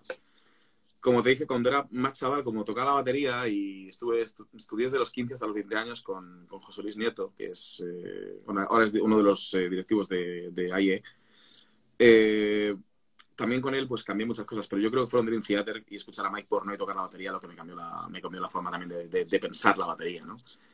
Pero vamos, que son, son muchos inputs y muchas, muchas bandas, o sea, al final, y de muchos estilos muy distintos. Yo creo que al final es lo que, lo que te vaya tocando de una forma distinta en cada momento, al final. Sí. Yo sabes quién me, quién me ha volado la cabeza últimamente, Michael McDonald. Fíjate, bueno, es que es, señor que ya lleva más años que, que la tarara pero le he visto hace poco hacer un directo cantando a piano y voz y digo, pero este hombre, ¿dónde lleva la voz? Es increíble. ¿eh? Es, yo le tenía por un cantante porque me gustaba mucho de Brothers, evidentemente, y, y, le escuché con Kenny Loggins una versión de What a Fool Believes, maravillosa. Pero hace poco vi un documental de Nathan, de Nathan East, el bajista, sí. y él canta un tema en uno de los discos, canta el, el, el clásico este de Van Morrison de It's a Wonderful Night for the Moondance se llama este. Sí. Y le ves cantar y dices, pero este cabrón, con lo que tiene y cómo llega a donde llega y. Sí, sí, llega, la forma. Es impresionante, impresionante. Es alucinante, ¿no? La técnica que tiene, que parece que sí. yo la posiciono, la analizo y digo, pero no sufre nada el tío, porque suena tan. no sé. Es que ese, timbre velado al final es una cosa que tiene suya y bueno, pues va moviendo la voz. Claro, a lo que a nosotros nos puede parecer que es algo doloroso o incómodo, para él es un poco la base de su voz, ¿no? Y lo ha llevado al máximo exponente. Claro, yo me acuerdo cuando escuché el, eh, la canción de Toto, donde canta, hace los coros. Sí, la balada, ¿no? sí, el, Dios. Este, que rodaron el videoclip en el tejado, ¿no? Sí. Sí. Ahora no me acuerdo del título, sí. I'll be over you. Y, y, claro, escuchas y dices, ah, es que es él. Y claro, está ahí arriba subiendo, está más arriba que nadie. Y dices, claro, es que este señor en Full Beliefs hacía eso, ¿no? O sea, y dices, joder, el, el, tema de un artista que lleva toda la vida, literalmente toda la vida, o toda nuestra vida musical existiendo y que todavía te sorprendan, es la hostia para mí. Sí, sí, es, algo impresionante y es, y es lo bueno que tiene la música al final, ¿no? Que, que, te lleva a sitios que nada más te puede llevar. Y digo nada más, porque para mí creo que es la única forma... Siempre he visto la música como un lenguaje puro, ¿no? Es algo que... Cuando Nietzsche decía que las palabras desvirtúan, la, la desvirtúan el significado del lenguaje, yo creo que la música es de los pocos lenguajes puros que quedan, ¿no? Y, que la gente sea capaz de decir tantas cosas sin, sin, sin, expresarlo con palabras, sea solamente con, con, una voz, con la voz expresando sentimientos, es, es, es increíble. O sea, me sigue pareciendo mágico en realidad. Sí, porque muchas veces no entendemos la letra, ¿no? Yo en mi caso, bueno, yo hablo algo de inglés, pero hay veces que no me entero de lo que están diciendo y realmente lo que te conmueve es la melodía, ¿no? Como baila mm. esa, esa voz, ¿no? Es un poco eso, ¿no? Me pasó de, niño, eh, de niño, no tan niño, cuando la primera vez que vi Cats eh, en, un, en, vídeo, ¿no? El musical, que yo no tenía, no sabía inglés como lo puedo saber ahora. Y, y yo me emocionaba y lloraba viéndolo por, por, lo que, por la forma de, de, hacer llegar la voz que tenían los actores y los cantantes. Y, era, y un poco ahí empecé a entender por dónde quería ir la película, ¿no? Y digo, vale, pues creo que es un buen camino, aunque no me dejen hacerlo, pero voy a intentarlo, ¿no? Y era esa forma de, expresar, ¿no? Y, mi padre, curiosamente, antes de, antes de, tiene que ver con el, con el tema del mensaje, de cómo hacerlo llegar. Mi padre antes de morir eh, me dijo, me dio pocos consejos sobre la música, pero uno, de ellos fue que si no te crees lo que estás cantando, no, lo cantes, porque la gente se va a dar cuenta, ¿no? Y es, y es verdad, o sea, eh, si estás seguro de lo que cantas, aunque la canción no sea tuya, vas a hacer que la gente la entienda y la entienda como suya. Y eso es algo que realmente es mágico. O sea, es increíble ese punto. Claro, sí, porque la expresión de, del cantante se, se, aprecia perfectamente cuando estás. Uh, ese es otro nivel, ¿no? Además de que, como tú decías, si tienes alguna molestia en la voz, si tienes una molestia personal, eso es muy difícil de lidiar, ¿verdad? Claro, pero es, es, el punto, ¿no? O sea, yo siempre, en cuanto a expresión, es algo también que, que, que, se, que, es importante a la hora de, a la hora de, de trabajar con, con, alumnos, el tema de la expresividad y la expresión de la voz cuando canta. Y me gusta ir a ejemplos extremos. Me gusta mucho ir a Love, por ejemplo, como cantante de directo, por la, teatralidad que tiene cuando canta. A Enrique Bumburi, cuando estaba en Héroes de Silencio, la forma de cantar tan, tan, tan torturada que tenía, ¿no? Llegaban mensajes de una forma mucho más rica, a lo mejor, ¿no? De, de, lo que era simplemente el color de su voz. O sea, le metía muchos más inputs a la voz y al final la canción crecía. O sea, es algo que que se le... Pero igual que a Rafael, igual que a Luis Miguel, igual que son cantantes en los que esa expresión, esa forma de hacer llegar el mensaje les hace engrandecer, engrandecer todo lo que está pasando a su alrededor cuando cantan. Y es, y es, y es rico verlo y, es, y sobre todo es, es hermoso poder llegar a, a, verlo, porque hay gente, a mí me da mucha lástima, pero es que es, cierto que hay gente que no ve más allá o no, o no puede ver más allá y cuando les, les consigues hacer, eh, hacer que vean un poquito, y ves cómo les cambia la expresión, dices, vale, por aquí vamos bien. Y es, es bueno y es, y es, hermoso también. Ellos tienen que aceptar, ¿no? Que, que, que, las cosas se pueden ver de otra manera, ¿no? Eso mucha gente no sabe, eh, a lo mejor en cierto momento aceptar que... No, tú, perdona, que te interrumpa. No, no, o sea, que tú le das, eh, como los alumnos de canto, ¿no? Tú, yo siempre lo digo, yo te doy unos parámetros para que tú puedas analizar y puedas eh, criticar sin maldad eh, lo que estás escuchando y aprender a escuchar las cosas, ¿no? Esos parámetros a lo mejor eh, ahora cambian, ¿no? Porque las, lo que es normal y habitual y tener de referencia como artista se ha pulido todo tanto, es tan encorsetado, ¿no? Es, tienes que ir muy tal, las chicas muy no sé qué, los chicos tal, ¿no? Hay que salirse un poco y volver atrás, ¿no? Un poco la historia de la música. Es, es curioso porque pasa, pero en cualquier disciplina artística al final ocurre que el... yo estudié historia del arte cuando, cuando era chaval y nos pasaba mucho criticando el arte contemporáneo, ¿no? Íbamos al Reina Sofía a ver obras porque nos encantaba el postureo, ¿no? íbamos al, museo y claro, eh, no es lo mismo enfrentarte a una obra de por decir gente, pues un Juan Gris, un Picasso, o sea, o expresionistas alemanes, lo que sea, sabiendo el contexto y sabiendo lo que, lo que están plasmando, que ir desde el, el, punto de un espectador que está viendo ese cuadro por primera vez en la vida, ¿no? O sea, el conocimiento de lo que está ocurriendo no lo da eh, la experiencia visual o la experiencia empírica lo da un previo conocimiento del entorno, del contexto, de la técnica del artista. O sea, y todo eso al final, aplicado a la música, es igual. O sea, lo hermoso es hacerle, llevar de la mano a alguien y hacerle ver con tus ojos lo que está ocurriendo.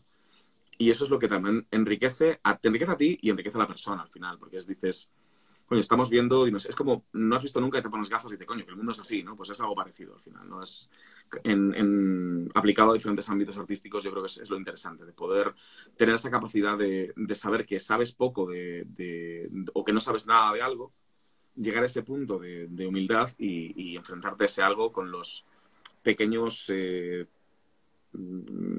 pequeñas pautas que te han dado para, poder llegar a ello y enfrentarte a ello puede ocurrir que te guste o no te guste, pero bueno, por lo menos sabes cómo enfrentarte a ello, ¿no? Eso es algo que también es, interesante. Claro, ahí también influye mucho el gusto de cada uno, ¿no? Que tengas buen gusto o no mal gusto, porque tampoco vamos a decir que, que nosotros tenemos buen gusto y los demás no, pero eh, ahí se aprecia, ¿no? Cuando, cuando alguien deposita en ti la confianza para que tú de alguna manera le lleves de la mano, como tú bien dices, ¿no? A mostrarle eso. Se me ha venido a la cabeza, no sé por qué, Phil Anselmo. ¿Qué te, qué, te qué, onda te da Phil Anselmo? Como ser humano me da mucha pena, porque no, no, considero que sea algo que está, está un poco perdidito. Pero vamos, yo te, te, hablo de la primera vez que escuché Cowboys from Hell, el disco. Eh, me parecía, que en, en, ese momento me parecía que era una voz alucinantemente versátil, súper poderosa, muy rica en matices. Pasar de un eh, Cowboys from Hell hasta un Shade eh, y un Cemetery Gates por el medio, ¿no? Y como una persona, pues igual que Russell Allen en, origen, podía pasar de emocionarte a, inquietarte con la voz, ¿no? Me parecía alucinante. Luego la cosa se fue, digamos, dirigiendo a un punto más concreto con los discos siguientes de Pantera. Pero, pero es verdad que partía de una base muy bonita y, y, de un instrumento muy poderoso, que yo creo que por su problema con el alcohol y demás ha ido deteriorando a unos niveles que incluso mentales, en muchos sentidos, ¿no? pero era una voz eh, alucinante, o sea, alucinante con todas las letras. ¿Te gusta, Eric, eh, eh, entrar en, cuando conoces un artista o, escuchas a alguien, te gusta conocer un popoco de su, de su vida para poder llegar un poco más allá y, saber... Me, me, gustaba mucho antes porque cuando era adolescente leía mucho la heavy rock y Kerrang y estas revistas de, de rock que había. Y lo quieras o no, era un poco la revista, un poco la, la revista del corazón del, del, metal, ¿no? O sea, te enterabas un poco de todo. ¿no? Al final, pues las, esas figuras de entonces las vas siguiendo más o menos y te enteras pues de cosas que a lo mejor no tienes que enterarte. El tema del alcohol y las drogas, pues es una cosa que siempre está flotando alrededor del metal y del rock y más de ciertos ambientes. Y bueno, pues eh, esta gente era como era y supongo que es como es. Pero ahora me interesa mucho el me interesa más el trabajo. O sea, te vas a enterar de cosas siempre, eh, pero me interesa más lo que hacen y cómo lo hacen. Eh, estoy, estoy descubriendo barra redescubriendo a Corey Taylor como, vocalista por un documental que he visto hace poco de, de Foo Fighters en el que Dave Grohl se compra una mesa NIF que, de un estudio, se llama Sound City, lo has visto el documental, ¿no? Sí, sí, Y, y, descubres a un Corey Taylor de terciopelo, ¿no? cantando de esa manera, ¿no? Y, y, y, joder, o sea, es, es, es, es, alucinante. O sea, eh, a lo mejor peco mucho de, de, de, sale en inglés, pero no en español, el, de ingenuo, viendo lo que hacen, ¿no? Pero digo, oye, sí, es que, pero es que Slipknot es una cosa y esto es otra totalmente distinta. Y este señor hace todo eso, ¿no? Y es. Y, me, maravilla poder maravillarme con eso todavía, ¿no? Es algo que. Y lo que haga de por medias me da igual. O sea, me gusta su trabajo, me gusta su voz, me gusta cómo la trabaja y sobre todo cómo, cómo siente lo que canta. Pero es un plus, ¿verdad? Que tú conozcas, aparte de la parte artística, que, que personal, de manera personal, tenga esa, no sé, siempre que, siempre que hay posibilidad, yo intento buscar siempre entrevistas o, intervenciones habladas de los artistas que me gustan, pero porque quiero saber un poquitín más después de haber ya conocido la obra. Por ejemplo, he hecho mucho de menos, uno de los músicos, cantantes que más me gustan a día de hoy, me, influyeron mucho cuando, era, cuando tocaba la batería, pero les tengo mucho respeto como, como tanto como letristas como compositores, que uno es Skip Winger, ¿no? Es eh, el y siempre que puedo ver algo, algo de lo que de lo que dice o cómo lo dice, me interesa porque es un tío cultísimo y tiene una visión de la composición muy interesante y tiene una visión de, la, del, del, de cómo escribir letras muy interesante que diga lo que diga, lo voy a escuchar porque siempre sabes que va a decir algo, que, te va, que te va a poder sumar, ¿no? Cómo maneja las voces y los coros, ¿eh? Es, acojonante. es, es, alucinante, tío. Yo le vi en directo dos veces eh, la...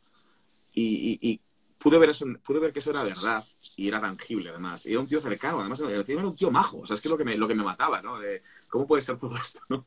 Y tocar, y tocar así, cantar así, ¿no? Y, y decir, joder, pues qué bien. Y por eso digo que el día que conozca a Sting seguramente me, agarraré a su pierna como un perrete y, no le soltaré jamás, ¿no? Como un koala, ¿no? Ya te quedas ahí.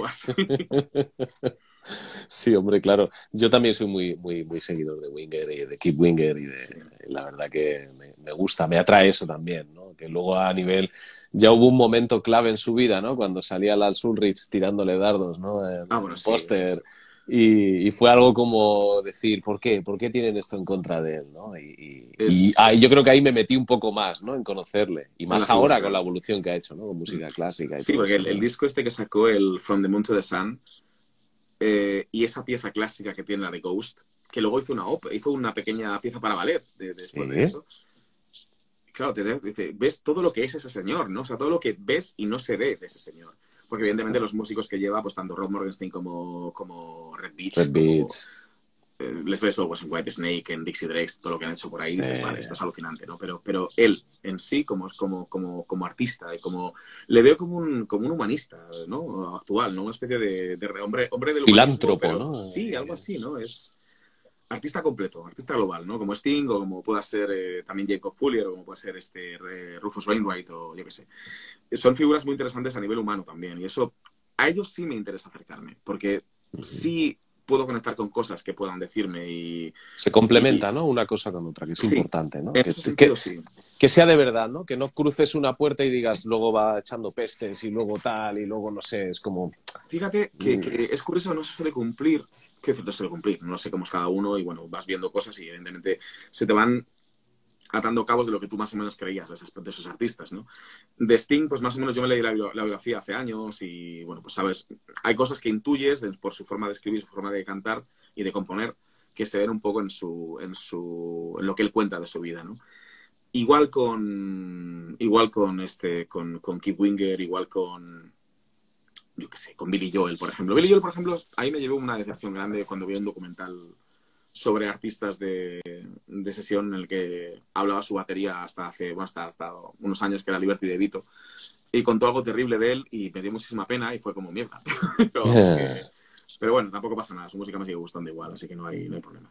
Claro, sí, sí, hay que, hay que separar, ¿no? Y decir, bueno, siempre estará su música, ¿no? Que... No, sí, al final sí. Es como Woody Allen. ¿Te gusta Woody Allen o te gusta el, personaje? ¿no? A mí sus películas me parecen maravillosas, pero su vida personal, pues bueno, no sé cómo es, no sé si es verdad lo que cuentan. No claro, luego está eso, ¿no? Que nunca sabes qué hay de verdad en lo que te cuentan. Exacto, exacto. Es, eh, ¿qué, has descubierto así últimamente? ¿Qué estilo, qué cosa que, que no sé, pues te influye mucho Ah, el mundo en el que te mueves a nivel ah, profesional, en productoras, en el mundo Disney, ese, ese tipo de trabajo no tan pulido, tan perfeccionista, ¿no? Entiendo que tiene que ser, ¿no? Me imagino que ahí tendrás ah, que abrir la mente, ¿no? A lo mejor de todo lo que es el rock. a ese punto. Sí, no sé si lo pues tienes que apartar por un rato, ¿no? Y decir, ahora soy un profesional, Aquí hay unos parámetros que tengo que cumplir, ¿no? Una voz más limpia, un, no sé, ¿cómo manejas eso, Eric? El punto, por ejemplo, eh, cuando, cuando grabé Frozen 2, que tenemos, había un tema muy David Foster, por ejemplo, en la película, eh, a la hora de enfrentarme a él, saqué a Eric cantando, ¿no? Y, y el productor, que es Jacob Galdrón, me, me paró, me dijo, vale, eh, vale, ¿qué estás haciendo? Digo, cantar. Dice, no, no eres tú, es él. Claro, ahí me dejé llevar mucho por lo que... Y se me olvidó lo que eres en, estudio, que es, que es un cantante de estudio al final. Te están viendo cantar de una manera puntual, para una cosa puntual, porque has pasado un casting para ese personaje.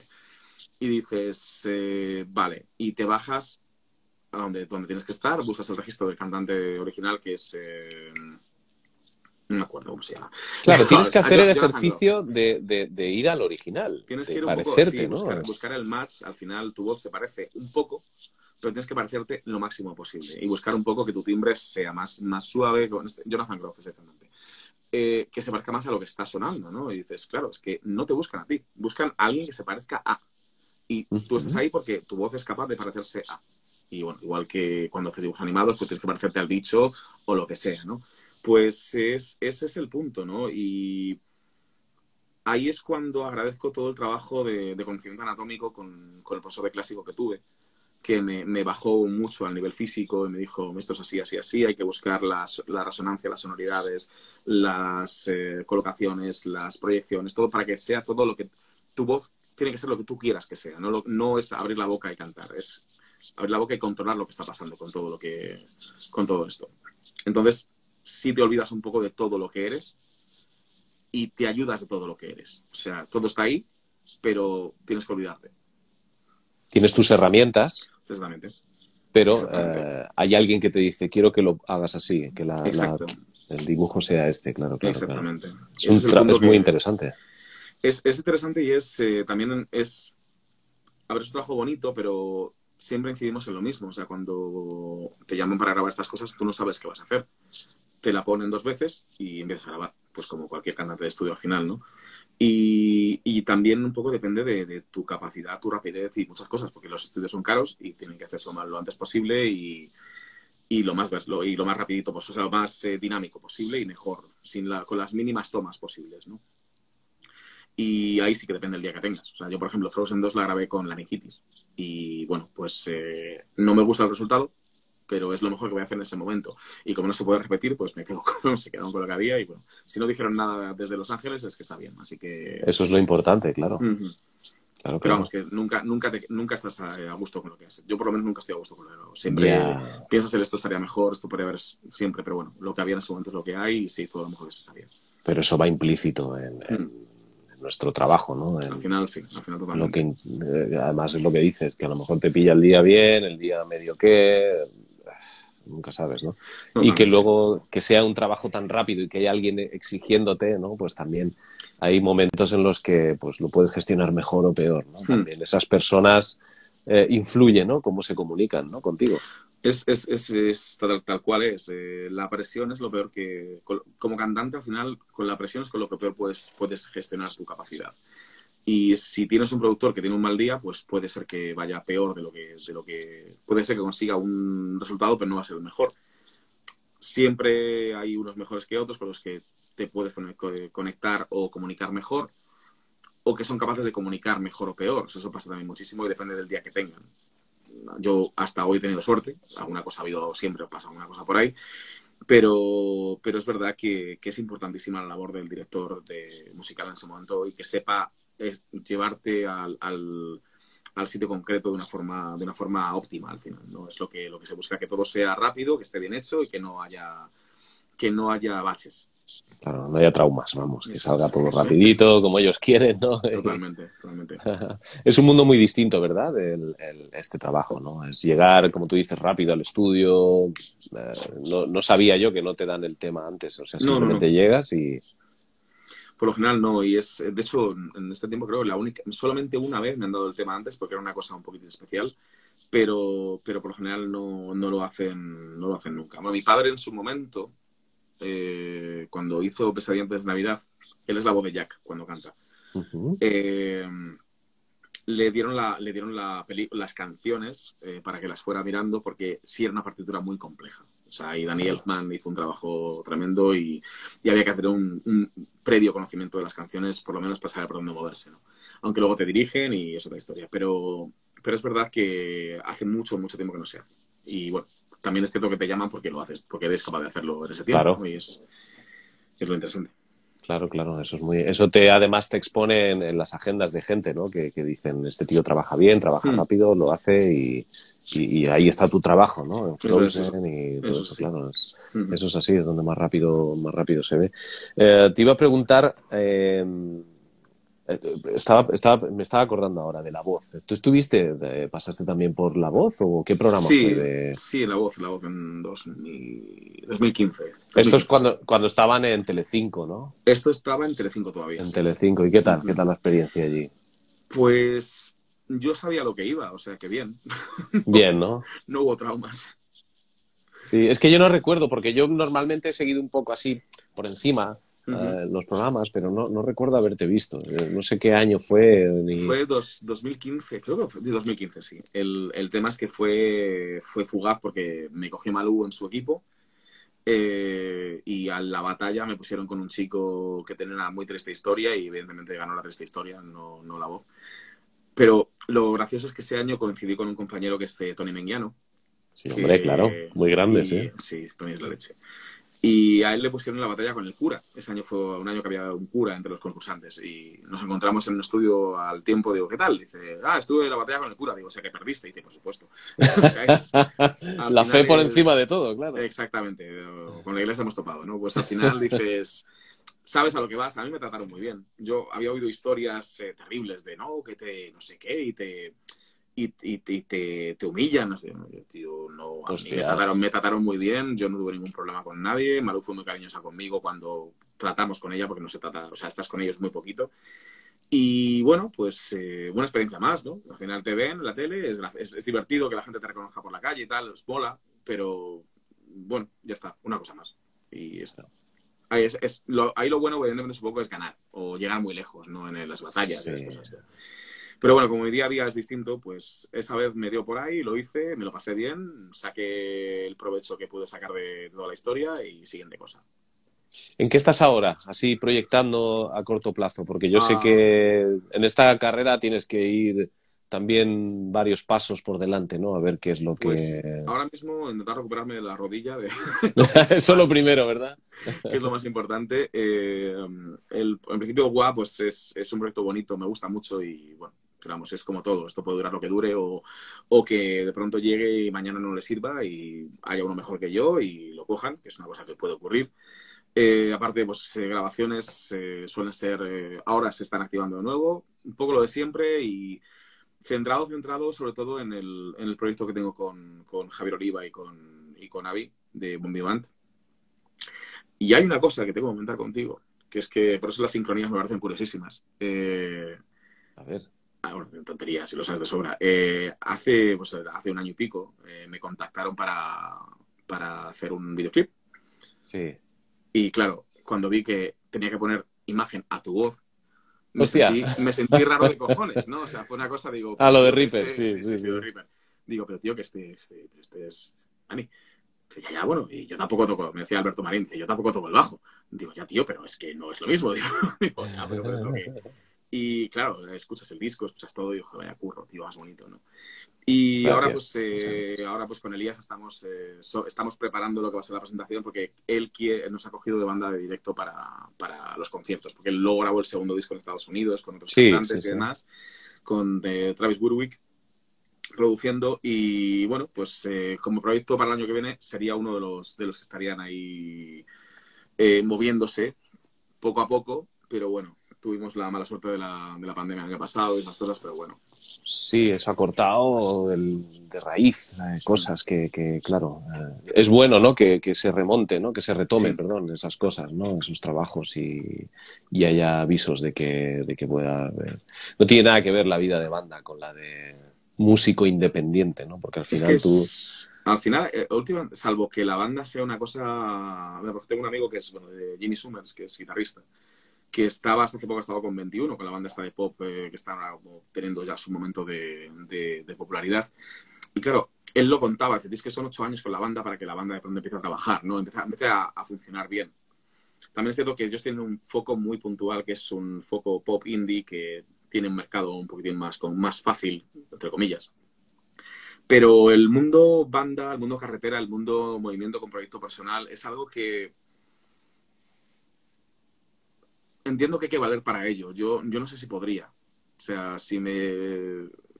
No sé si con la edad que tengo podría todavía embarcarme en un proyecto, dedicarle todas esas horas, dejar todo lo demás, seguir... Eh, no lo sé. O sea, es algo que yeah. veo desde fuera, digo, tío, es muy, es muy loable y es muy admirable, pero no sé si ahora mismo podría hacer algo así yo. Sí, sí, es inter interesante. Yo creo que es una reflexión interesante porque, claro, te, te, es, es, otro tipo de vida totalmente, uh -huh. una dedicación distinta. ¿No has tenido tú nunca eh, banda así de coger furgoneta y tirarte, yo qué sé, ni que sea un mes por ahí. Siempre ha sido, punto aparte de los proyectos de orquesta, siempre han sido cosas para cantar con, me han llamado para hacer cosas con, coros, eh, trabajé con, con, productores que hemos estado haciendo vídeos, eh, vídeos, discos para youtubers, y estuvimos de gira con ellos a nivel nacional. Y bueno, bien, pero seguía sin ser mi proyecto, o sea, me llamaban yeah. con lo cual, pues bueno, o sea, lo más... Eh, es que tampoco, o sea, en realidad siempre ha sido trabajo puntual para unos coros, para una, unos conciertos puntuales o una gira puntual de un artista y, y bueno, pues es lo que ha... Me ha llamado la atención, ¿no tienes, ¿no tienes página web personal, Eric? No, porque nunca lo... O sea, nunca me he enfrentado a ello en el sentido de que como está YouTube, como está Facebook y como está Instagram, al final los he, los he tomado un poco como nodos de los de, desde los que partir y... Ya. Yeah. Y es verdad que sí tengo muchos amigos que, que, la, que la tienen y que desde ahí lanzan todo. O sea, tienen una bio, los contactos y luego los vídeos pues lanzan a YouTube o lanzan a donde sea, ¿no? Eh, es algo que tengo que hacer y sé que de alguna manera me daría un... un podría enfocarla a nivel perfil público de una forma distinta, pero... Claro, yo creo que es un poco el cuello de botella, ¿no? Porque yo, yo lo entiendo así, o sea, que me ha llamado la atención no ver, joder, con todo el trabajo que has hecho, tío, con todo poder, poder ordenarlo, ¿no? Y tenerlo yeah. todo ubicado de alguna manera en, en, en, tu firma, ¿no? Que al final es tu... Es que al, final, web. al final te voy a confesar una cosa muy personal, es que me vendo muy mal. O sea, me vendo fatal. Bueno, pero es que eso, eso no te creas que es tan raro, ¿eh? que es difícil. A mí me resulta más fácil vender a los demás que venderme a mí mismo. ¿eh? O sea, pasa, a mí me pasa. ¿eh? Sí, sí, sí, me pasa lo parecido. Tengo, o sea, es lo de siempre. La gente, tío, deberías darte más valor, deberías venderte mejor. Y yo como, es que yo sé cantar. lo único que sé cantar, no sé, no soy comercial. Me lo llevo un poco, un poco raro al final eso. Claro, claro. Pero, tú, bueno. Tú, eres tu mejor versión en cada momento en el que actúas, ¿no? Y en el que Intento, estás... al menos. Claro, pero, claro. Pero es verdad que me falta ese punto de, de marketing a lo mejor, ¿no? Para, para darle un poquito más de, más, de, más de visibilidad al perfil, ¿no? Y eso pues siempre ayuda, porque al final la gente te encuentra por, por muchas cosas, ¿no? Pero... Claro, es que me llama la atención porque además tienes un nombre muy particular, ¿no? Eric mm. Cruz, con la K, todo demás, y además tienes un perfil de, de, de, de cantante, de musical, de productoras, tal, así, de, películas, que yo creo que, no sé... Eh, eso potenciaría un poco. Pues mira, directamente, o sea, Pero bueno. voy a hacerlo, o sea, me voy a como, como kickoff para hacerlo mañana. Mañana me pongo una web y voy a enfocarlo para hacerlo otra vez. Porque, Tampoco es eso, es. No, no, pero está, pero es, es, es, una buena forma ya de enfocarlo y decir, ya está bien, pero... haz cosas, haz cosas así.